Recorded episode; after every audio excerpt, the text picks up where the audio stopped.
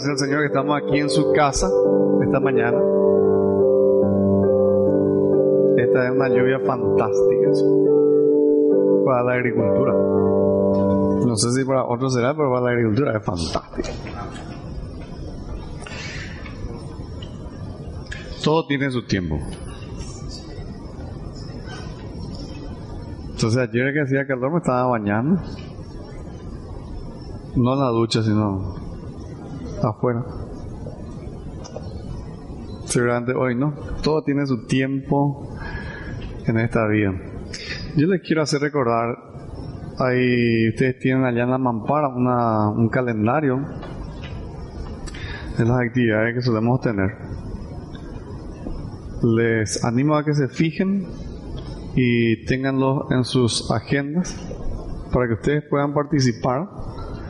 No por el hecho, siempre les digo, eso no está para llenar un cupo eh, de que no se hace nada y hacer un tener un, algunas actividades como para que esto sea divertido. No, eso tiene un propósito espiritual. Entonces aprovechamos, sí, en algunas ocasiones pues aprovechamos ciertas fechas para lograr tener esas oportunidades. Todos trabajan, todos tienen sus responsabilidades, pero eh, de hay que poner una fecha, hay que poner una fecha, entonces siempre también nosotros tenemos limitancia con los locales que utilizamos, con otras actividades que tienen otros hermanos o fundaciones. Entonces para compaginar todo eso es que se establecen esas fechas. Así que les animo a que ustedes puedan mirar y tenerlos en su agenda. Está hecho para ustedes, para los diferentes grupos que a los cuales se dirigen. Entonces se buscan eh, aquellos hermanos que pueden ayudar con la palabra. Eh, también siempre estamos orando Alguna vez las personas, una vez me preguntaron si yo preparaba mi predicación. Porque por ahí muchos no saben, ¿verdad?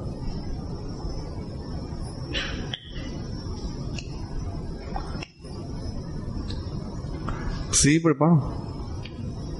Algunas veces son cosas que es puede ser muy sencillas entonces quizás no, no, se necesita mucha preparación, quizás. Hay otras veces que necesito más tiempo. Siempre leo un cartelito en la ruta Luque San Lorenzo. ¿Leíste tu Biblia hoy? Dice el cartelito. Así chiquitito nomás. ¿Qué va ahí? No sé quién puso. ¿Leíste o no leíste? Fíjense que hay un grupo de creyentes que cree que es exclusividad del pastorado leer la Biblia. Y yo creo que es al revés.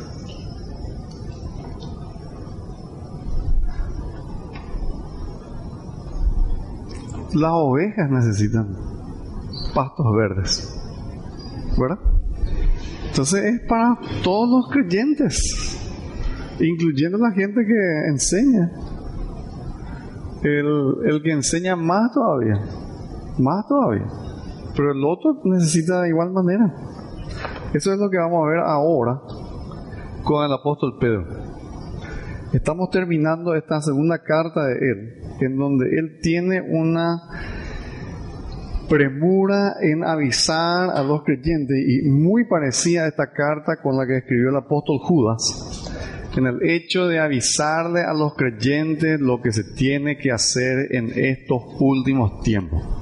Así de sencillo. Se nos dice qué es lo que va a suceder, qué tipo de gente va a haber y qué es lo que no hay que hacer y qué es lo que hay que hacer.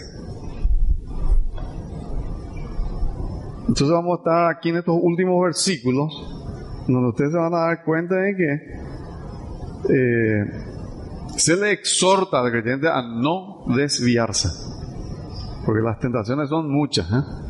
Hay muchas, muchos credos muchas opiniones. Pero en el ser humano hay miles de opiniones.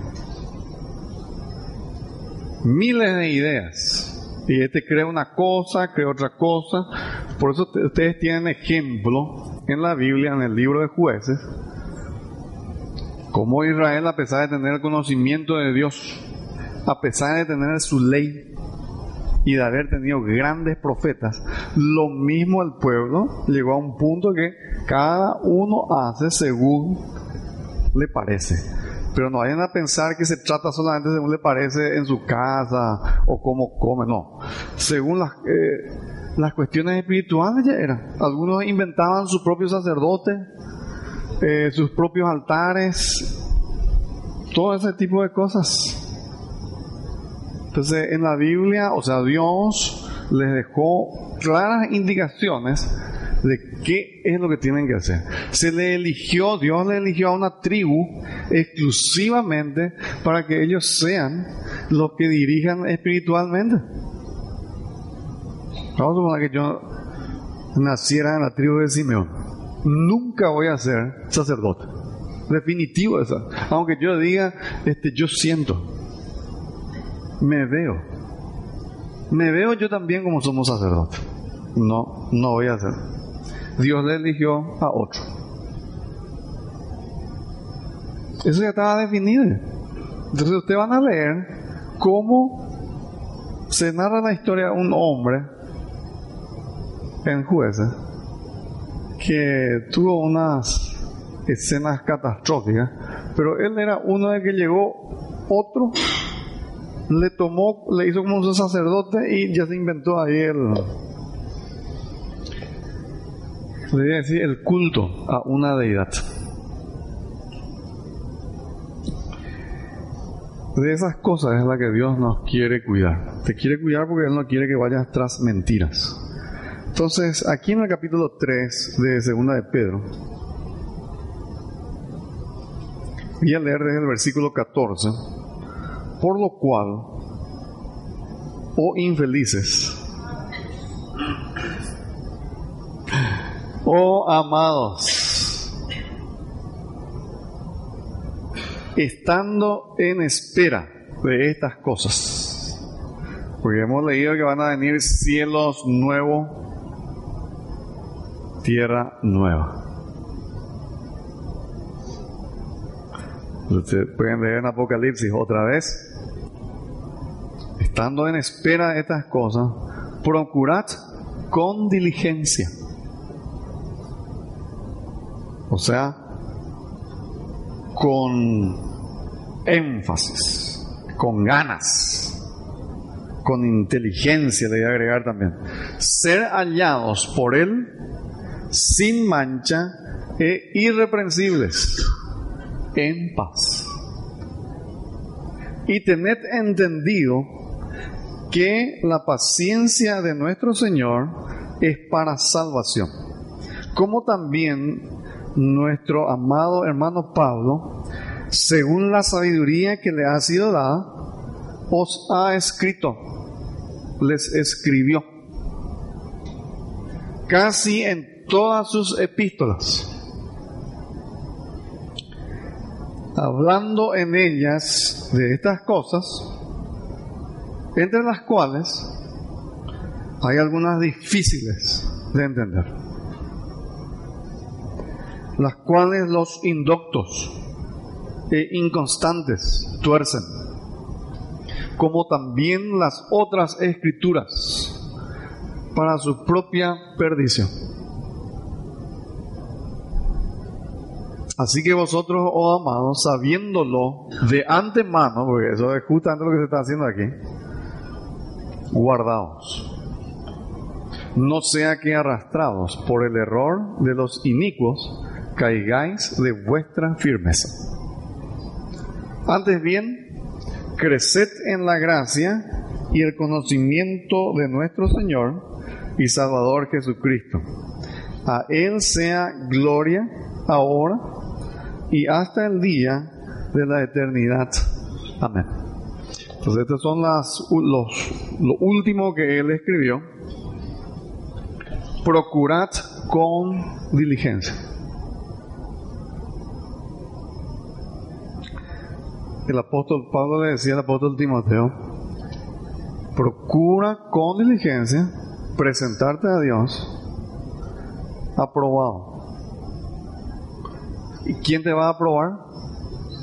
Y entonces vamos a ser sometidos a un examen. Cada uno de nosotros, esto no es necesariamente grupal, no es tampoco matrimonial, uno a uno. El examen es solito, generalmente. Dios te va a tomar un examen. Y Él es el que va a aprobar. Y ahí hay un grupo de creyentes que se enoja. ¿Por qué? Una vez que Él era un Dios de amor y no sé qué cuánto. Lo que pasa es que Él es justo. Él no tiene favoritismo dentro de su familia. Siempre se habla en una familia grande de que los padres tienen que tener cuidado, de que no amar de uno más al otro que otro. Dios no tiene favoritismo. Él no hace acepción de personas. Entonces, como Él es justo, Él estableció las reglas para juzgarnos con justicia. Sin mancha. Algunas veces se habla eh, con la denominación religión. Entonces Santiago, el apóstol Santiago acá en el capítulo 3, eh, perdón, 1, en el versículo 27, él dice, bueno, voy a leer el 26 para que entender un poquito mejor. Si alguno se cree religioso entre vosotros y no refrena su lengua en el hecho de hablar, sino que engaña su corazón, la religión del tal es vana. Este es básicamente el, el único pasaje donde ustedes van a encontrar la palabra religión. La religión pura y sin mácula delante de Dios, el Padre es este. Ya que tanto querían saber, visitar a los huérfanos y a las viudas en sus tribulaciones, que sería el cristianismo práctico, que tampoco no es solamente eso, pero acá le está citando eso, y acá viene esto segundo, que es lo que está diciendo Pedro, guardarse sin mancha del mundo. Entonces viene la idea de que esto es algo utópico. ¿Quién se va a guardar sin mancha? ¿Quién no se va a tropezar? Entonces parece algo que se queda flotando. Siempre cuando se habla en un grupo grande, el tema se queda flotando, porque nadie se toma por aludido. ¿verdad? Hay alguien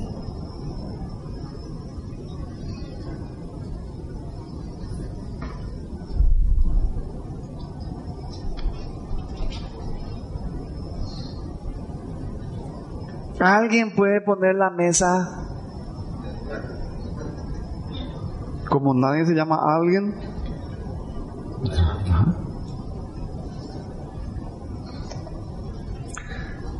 Usted le ven a Jeremías o Isaías. Mándame a mí. Yo, dijeron ellos. Eso significa de que ellos asumen.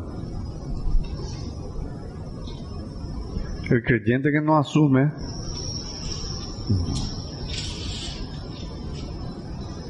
¿Cómo? Eh, porque estamos hablando, el premio supremo es Jesucristo mismo.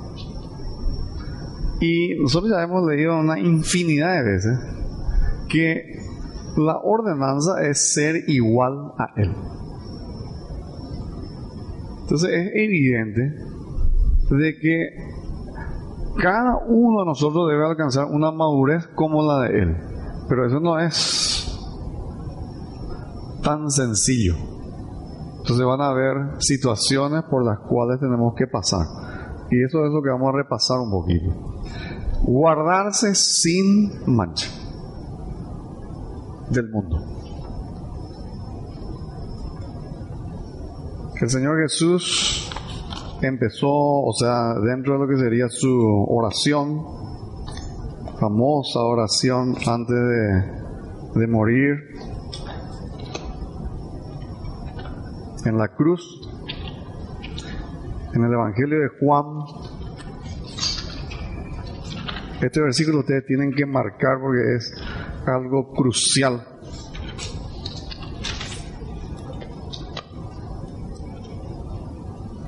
Fácil de recordar porque es 17, 17. Él le decía, hablando con su padre, santifícalos en tu verdad.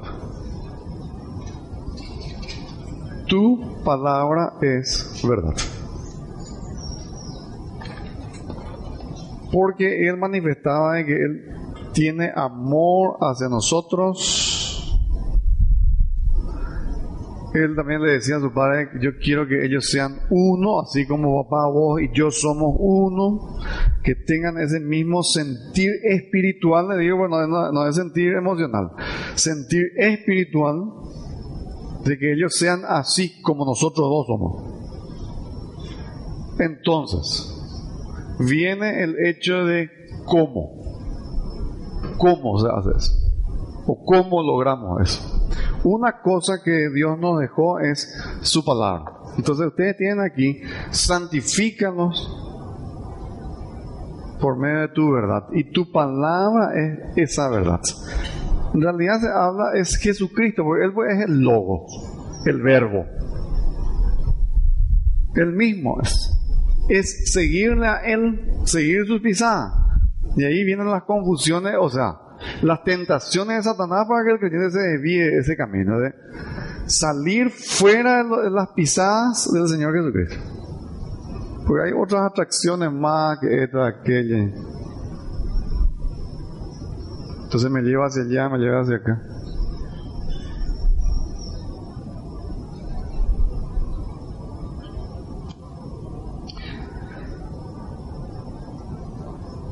Hay hoy en día gente que dicen que, yo no sé también si así es cierto, que solamente hay mil investigadores hoy en día que saben cómo construir una bomba nuclear. A los Estados Unidos, o sea, a la OTAN o a sus aliados, se le escapó uno. Ese señor fue el que desarrolló en la India y después para Pakistán.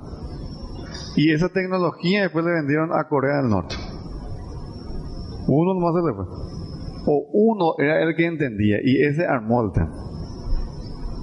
Porque nosotros acá en Paraguay no le tenemos ni uno para hacer eso. Estados Unidos gastó en la Segunda Guerra Mundial dos mil millones de dólares para desarrollar esa bomba atómica. Que cuando eso era un Hoy en día no sé la equivalencia, le estoy hablando de la década del 40.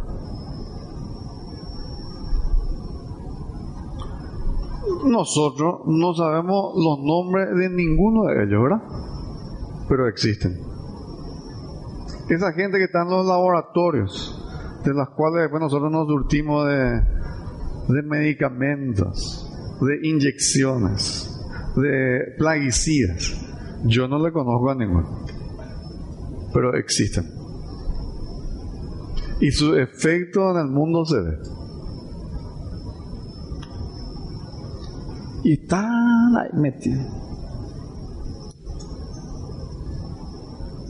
Nadie sabe sus nombres.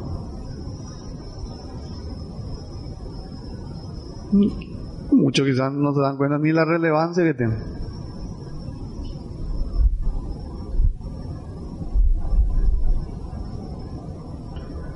De la misma forma, yo le aseguro de que hay muchos creyentes que son desconocidos y nadie sabe de la relevancia que tienen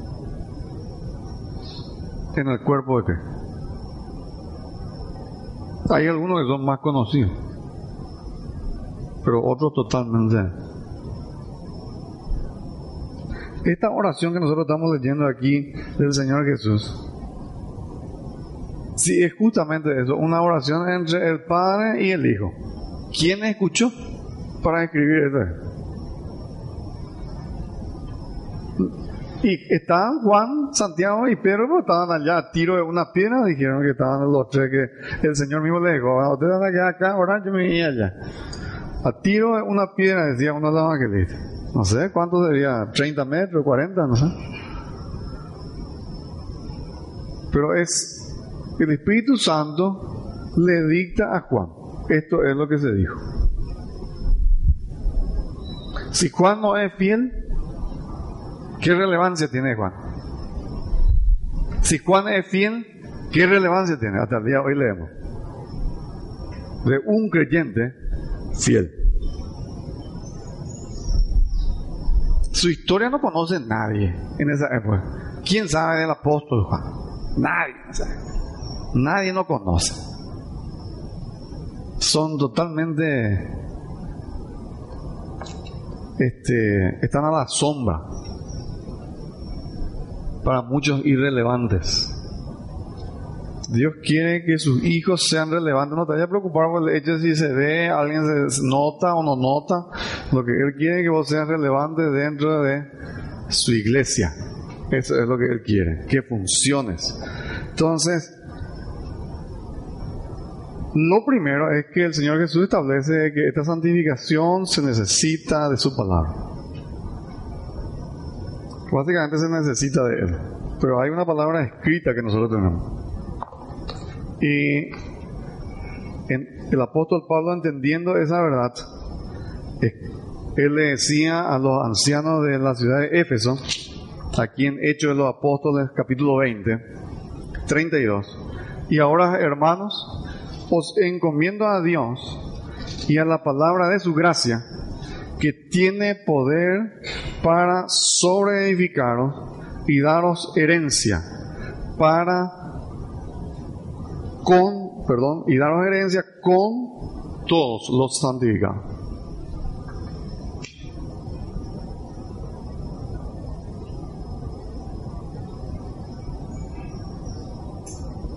Esta palabra es importantísima.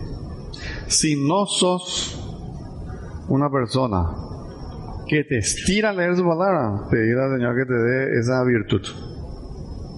Porque si no, vas a entrar en pérdida. Pérdida es cuando la persona desconoce. ¿Entienden? Ustedes pueden vivir una realidad. Ustedes pueden vivir en un país del primer mundo. Y a los únicos que ustedes le conocen son a los baulaques de ese país. Ustedes no le conocen a ninguna persona eminente.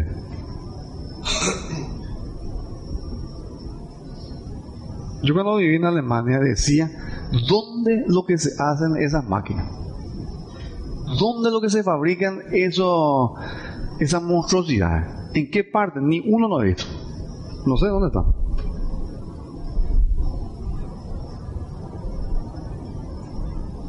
Sí he visto uno, una marca muy famosa de, ellos, que hacen, son máquinas etiquetadoras para botella. No sé, 20 mil, 30 mil por hora, no sé qué etiqueta. En un pueblito perdido, ese que vos no, me fui con el dueño, o sea, en realidad esa era el, uno de sus concesionarias de reparación de la marca me fui con el dueño y me mostró, ¿y la máquina cuándo sale? Eso que sale en millones de euros. Y, me empieza a explicar, él sabe así funciona esto, y ustedes miran las piezas como pistola lo que hacen para, para hacer todos los cálculos de esto que aquello, así como ustedes ven esos documentales de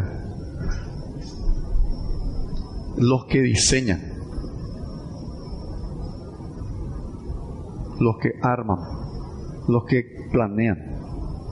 Yo decía, ¿dónde lo que están? Le, quiero conocer, a ni uno no le conoce. Pero de que existen, existen.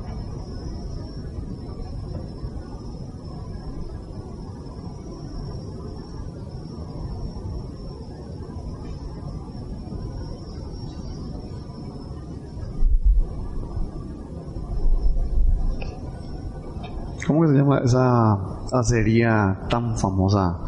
ThyssenKrupp. ThyssenKrupp. ThyssenKrupp es una marca que ustedes habrán visto este, ascensores, es una acería gigantesca donde hacen esos motores de barco. Ese sí, visto en documental, no, desde que me fui. Vierten el acero en el molde y. Visto sí, la hélice de un marco, esa hélice costaba un millón de dólares. una hélice no. Y la hélice hicieron pruebas para desgaste, esto para que aguante, no sé, 30, 40 años sin gastar. La persona hizo diferentes tipos de hélices, según él. Luego todas esas hélices se probaron en una máquina para ver el tema de el burbujeo, qué sé yo, ahí con el agua, que esta, y definieron que esta es la mejor. Muy bien. Este. La hélice, por supuesto, es como este.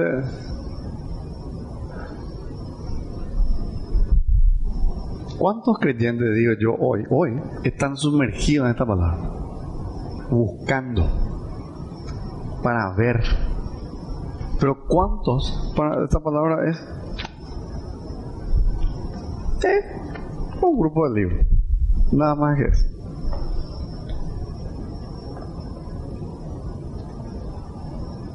Y se queda ahí. Esta palabra que recién leímos es la que te va a dar energía para crecer. Entonces vamos a irnos con otros versículos en Judas, justamente. Pues estamos diciendo cómo. El Señor dice, una de las cosas que se necesita es su.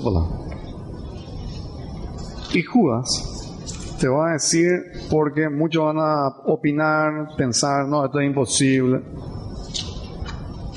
Eso de presentarse, no, esto es para un grupo de creyentes nomás. Dice en el versículo 24, y aquel que es poderoso para te voy a individualizar, guardarte sin caída.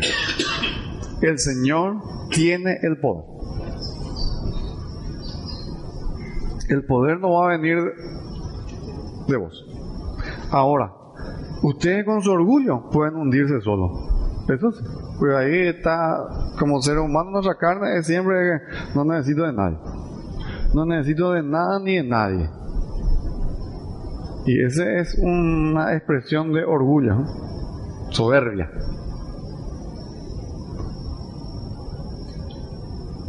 Si el apóstol Pablo hubiese sido mi pastor, sí. Pero si no, no. Yo he conocido a creyentes que no hay un pastor digno de enseñarle. Entonces ya no sé más. Y algunos van a decir, no, verdad, ese subió así, pero en esta tierra no va a haber uno que Dios le eligió o toditos son toditos todos o algunos nomás entonces al final eh, Dios es el que está mal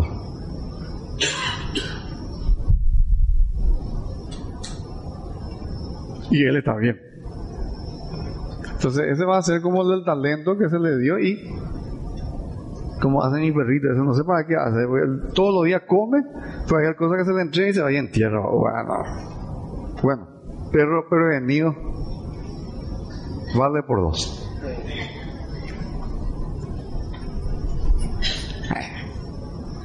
Entierra lo que tiene y entierra por uno de ellos es la soberbia no quiere porque esto, o aquello. Recuérdense que todo lo que nosotros hacemos es al servicio del Señor. Si ustedes no quieren hacer, es porque no le vas a servir al Señor nomás. No es porque estás bajo tal persona bajo tal este no me gusta.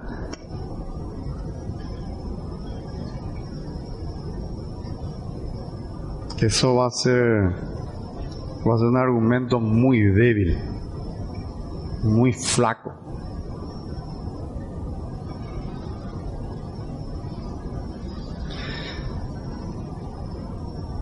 Él tiene el poder para guardarte sin caída y presentarte sin mancha delante de su gloria, con gran alegría.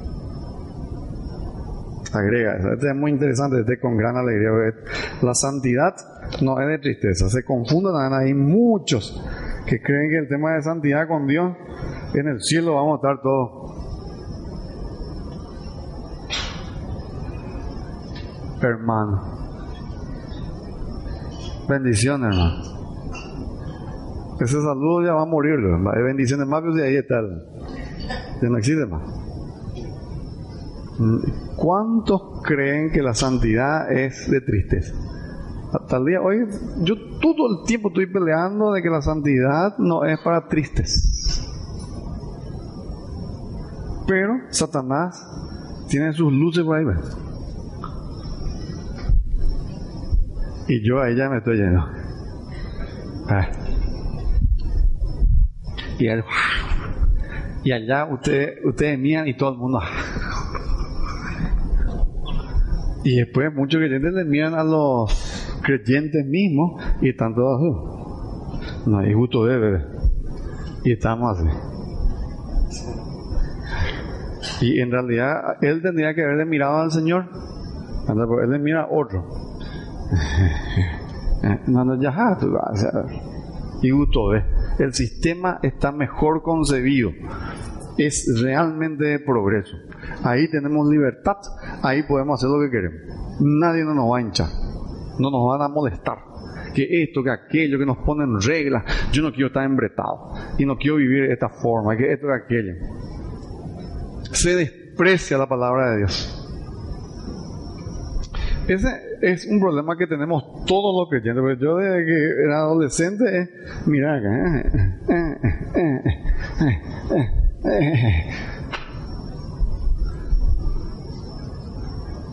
Y se me enseñó a mirar a Jesucristo, porque si uno le va a mirar a cierto creyente, se dio, por corriendo me voy a ir acá. Esa es la pura verdad y ustedes van a tener el mismo problema si es que no lo tienen lo ahora mismo. Ustedes tienen que fijarse ustedes mismos padres, con sus hijos, qué imagen ustedes transmiten. Para que tu hijo sea fiel también con el Señor. Tengan mucho cuidado. No sea que el que vos mismos lo sos el obstáculo. Esto, la santidad tiene un orden, eso sí. De que es ordenado, es ordenado. Categórico eso es, pero no tiene nada que ver con el tema de tristeza, eh, amargura. No tiene nada que ver.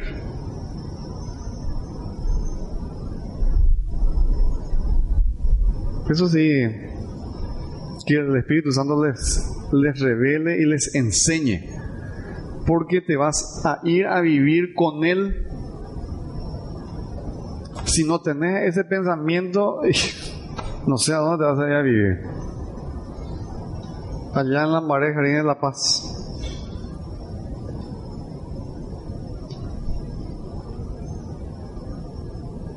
Qué final feliz.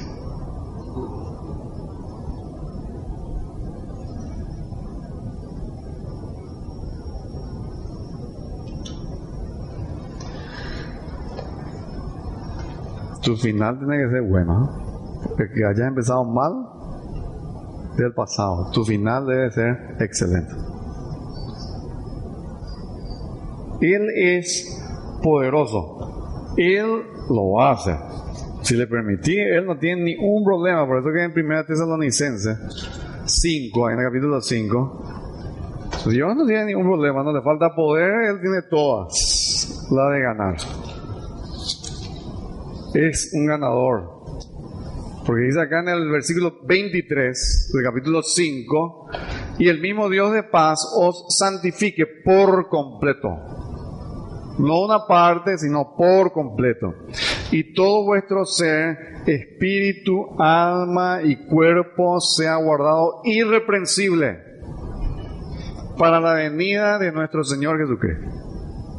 Eso es lo que se quiere. Cuando Él venga, te encuentre Wow. Esto está bueno.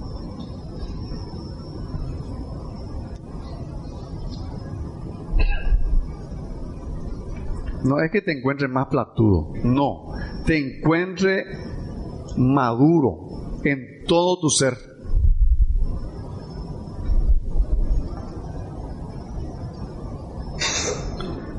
Irreprensible no significa que el creyente no va a fallar. Porque vamos a ver entre unos versículos. El tema es que uno llega a un nivel wow. Ustedes van a comprar hoy en día ciertas máquinas o ciertos aparatos de que son de las mejores marcas del mundo y funcionan muy bien, pero perfectos no son. Perfección 100% no, todavía no. Perfección 100% ustedes van a encontrar en la naturaleza, ahí se van a encontrar. Siempre ellos están estudiando cómo es lo que hacen o cómo lo que cómo se llega a eso.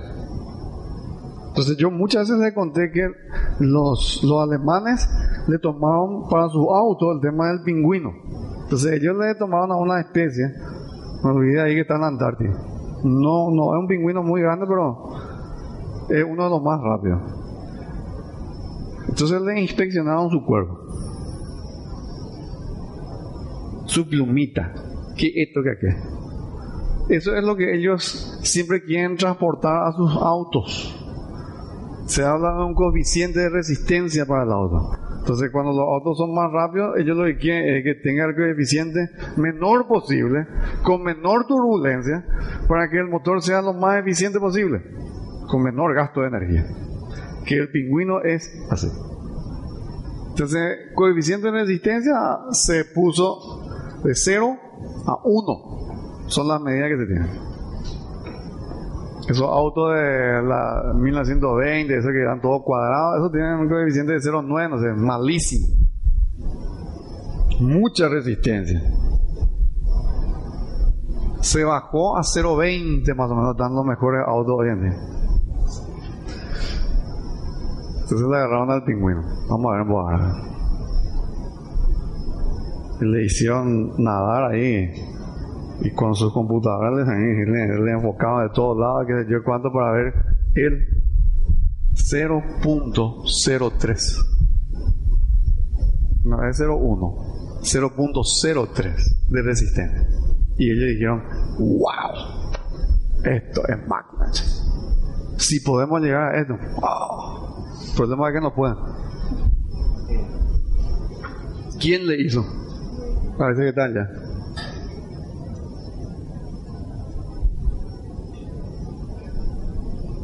Con él se dieron cuenta los científicos, porque esos que son un poquito más grandes, ellos cuando aceleran, bajo el agua que ustedes ven que forma como un torpedo, burbujas de aire, se dieron cuenta de que cuando están en la superficie, el aire se queda entre sus plumitas. Y que cuando ellos quieren irse más rápido, no sé cómo hacen, pero le voy a explicar así, ¿no? Liberan ese aire. Y hoy en día se sabe que las burbujas de aire actúan como un lubricante en el agua que te permite ir más rápido. Entonces ellos aceleran al doble cuando hacen eso. Eso es lo que están haciendo hoy con los barcos. Tratar de que en un momento dado haya burbujas de aire alrededor del casco y que la nave pueda irse más rápido. Esa es perfección.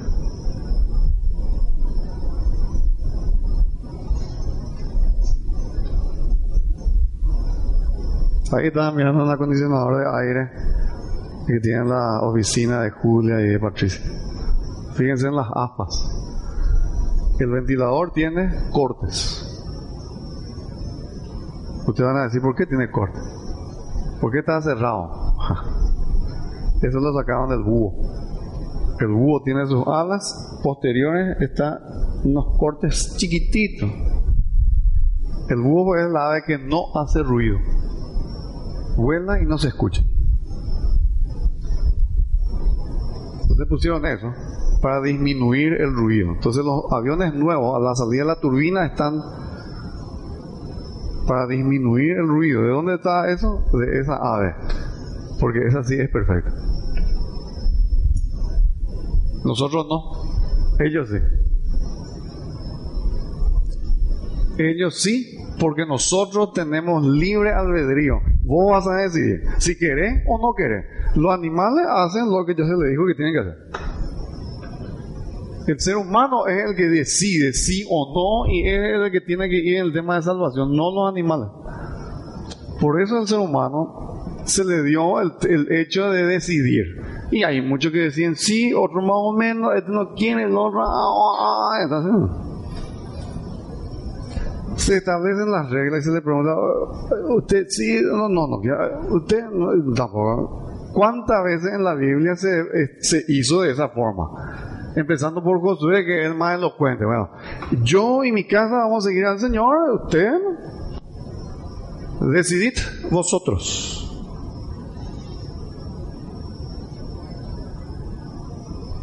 Cuando el profeta Isaías sale, venir a las aguas, y le está hablando al pueblo de Israel, venir a las aguas.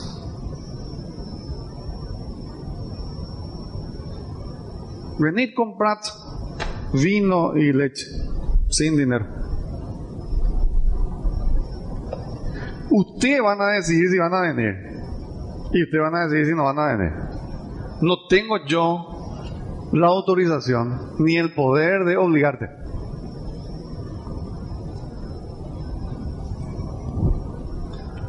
El que sí te puede obligar es Dios. Pero Él tampoco no quiere.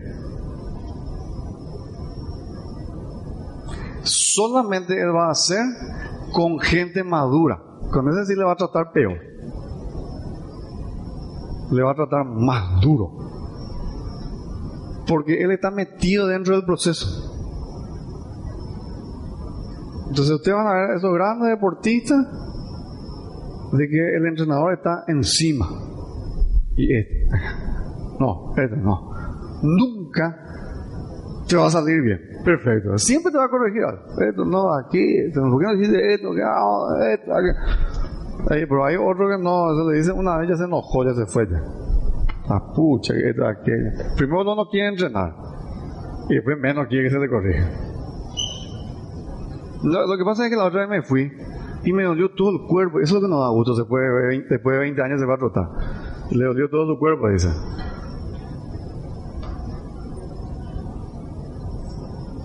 El ejercicio eh, espiritual duele. Les, eso ya les aseguro. Dejaste de cantar y te cuesta. Dejaste de orar, te cuesta. Dejaste de leer la palabra de Dios, te cuesta. Dejaste de actuar con ese cristianismo que tiene que haber de, como decía Santiago, de visitar esto, dejaste de hacer eso y después te cuesta muchísimo. En ese sentido nosotros todos estamos en la misma. Por eso aquí en esta misma carta, 1 Tesalonicenses 4.3, que es un versículo que hemos leído varias veces, pues la voluntad de Dios es vuestra santificación. Que os apartéis de fornicación. Acá se está hablando más sobre ese punto. Esa es, es lo que Dios quiere con nosotros. Es un mandamiento para mí, para ustedes. Vestido, a mí no me va a servir. Para mí se va mucho lo que dice 1 Corintios 9, 20 hacia adelante, que el apóstol Pablo decía, este, yo también, no sea que yo siendo heraldo de usted, yo mismo venga a ser eliminado. Y eso es lo que él no quería. Entonces yo me someto a una disciplina, no golpeo el aire de balde, no corro de balde, sino bajo una disciplina. Y hoy en día se sabe muy bien que el tema del progreso es para gente disciplinada. El indisciplinado es el que no puede progresar. Tiene que tener esa cultura. Entonces aquí hablamos, la adoración es un estilo de vida, por eso se habla de eso. Orar sin cesar entra dentro de lo que sería esa adoración, un estilo de vida de creyente. No obligado, no. Él hace porque le gusta. Le encanta. Le encanta adorarle a su Dios, a su Señor. No es porque se le dijo, hace esta, hace aquella. Yo personalmente ya le he dicho a muchos, yo no le voy a rogar a ustedes para que hagan algo. Si ustedes quieren hacer, amén. No les voy a impedir tampoco, pero no voy a ir, por favor, porque eso es tu responsabilidad. Yo les voy a desafiar hasta ahí. Hasta ahí tengo yo la responsabilidad.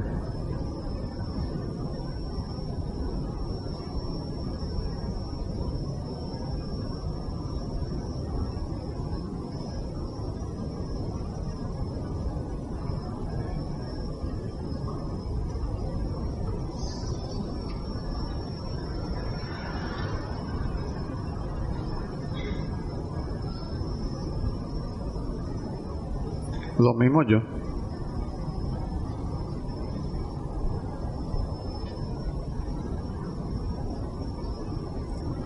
En síntesis, todos nosotros.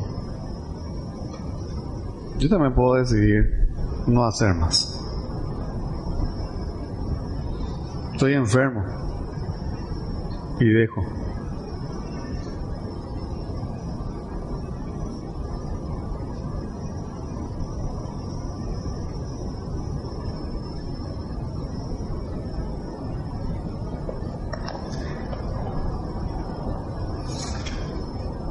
Entonces tiene que ocurrir estas cosas. Efesios 4:24.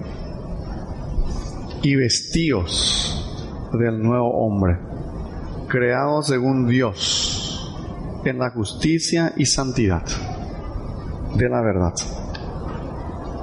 Ahí en el capítulo 5, que se habla mucho para el matrimonio, pero que ustedes se dan cuenta de que es hablando de la iglesia, dice en el versículo 26, para santificarla, habiéndola purificado en el lavamiento del agua por la palabra, a fin de presentársela. Parecía ser que es eh, marido, mujer, pero Dios está hablando de Jesucristo, de su iglesia. Asimismo, una iglesia gloriosa que no tuviese mancha ni arruga ni cosa semejante, sino que fuese santa sin mancha.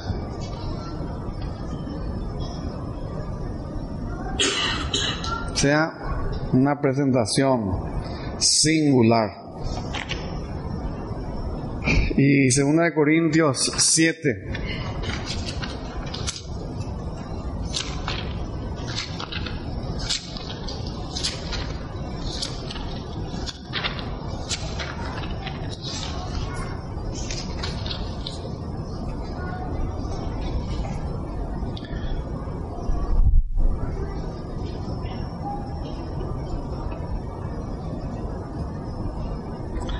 Dice en el versículo 1, así que amados, puesto que tenemos tales promesas, limpiémonos de toda contaminación de carne y de espíritu, perfeccionando la santidad. Fíjense cómo es, es un proceso. Perfeccionando la santidad. El apóstol Pablo mismo decía en el capítulo 3 de Filipenses, no pretendo ya haberlo yo alcanzado, pero una cosa hago, me extiendo hacia adelante. Porque Él quiere, Él desea, Él le ama al Señor. Por eso es. Él quiere. No es por una altanería como alguno de, ay, demasiado creído, ni demás, y santo y tereínico. No, Él le ama al Señor. Es celoso de sus cosas. Hay una, gran diferencia el otro que es ñembo y el otro que lo vive.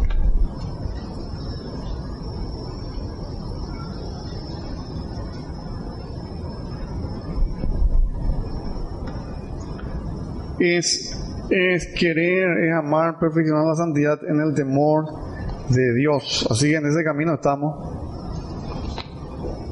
Hoy en día nosotros, yo, ustedes, uno a uno, porque eso es lo que se nos va a requerir en el futuro. No porque Dios es malo, sino porque es bueno, Él te quiere dar herencia. Entonces, para poder otorgar eso sin hacer favoritismo, sin hacer asesión de personas, tiene que irse Él por su propia justicia. Entonces, acorde a su justicia, Él va... Eh, eh. Ay, ay, ay. Yo antes escuchaba en mi casa que el día del juicio va a estar para alquilar balcones. ¿No le parece? Qué sensacional. El Señor juez. Perfecto. 100% perfecto. Lo que Él dice es verdad. ese va a estar sensacional. No va a haber ninguna duda, ningún temor, sino que se da lo que se tiene que dar. Y quizá van a haber algunos que totalmente desconocido, como le dije, y, y otro que era tanto.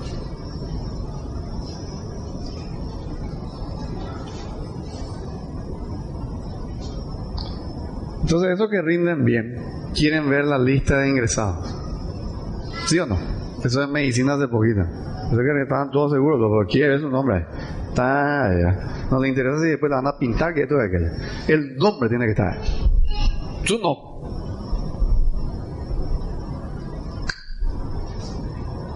Fíjate cuando vos no sabes. Sí, pues puede ser no da.